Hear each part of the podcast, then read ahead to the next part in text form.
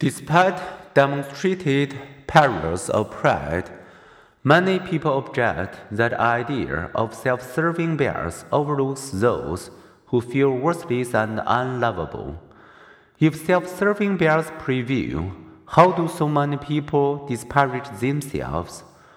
For four reasons. Sometimes self-directed put-downs are subtly strategic. They elicit reassuring stroke. Saying no one likes me may at least elicit, but not everyone has met you.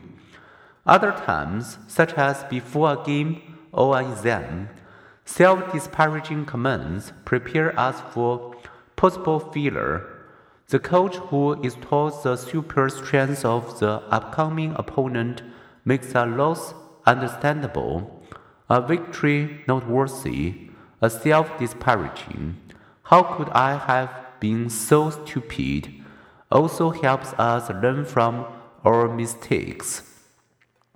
And finally, self disparagement also frequently pretends to one's old self, asks to remember their really bad behaviors.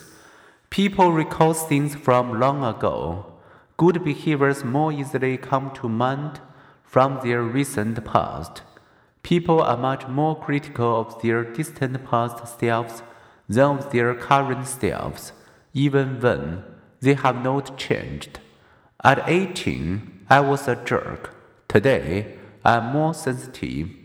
In their own eyes, champs yesterday, champs today. Even so, it's true.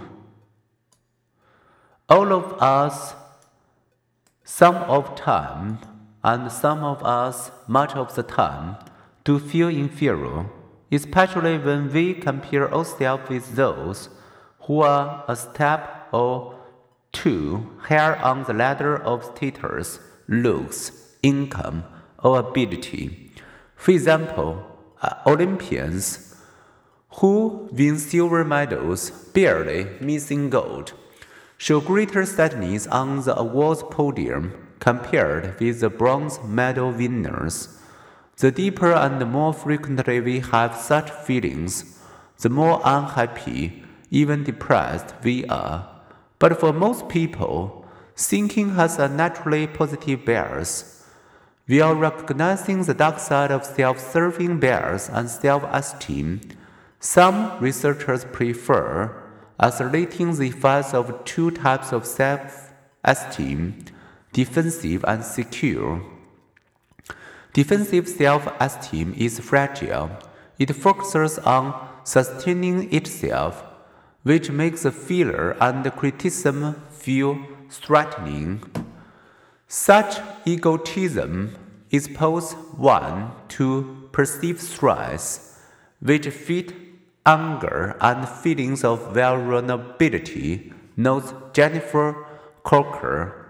Secure self esteem is less fragile because it is less contingent on external evaluations, to feel accepted for who we are and not for our looks, wealth, or acclaim, relieves pressure to succeed and enables us to focus beyond ourselves.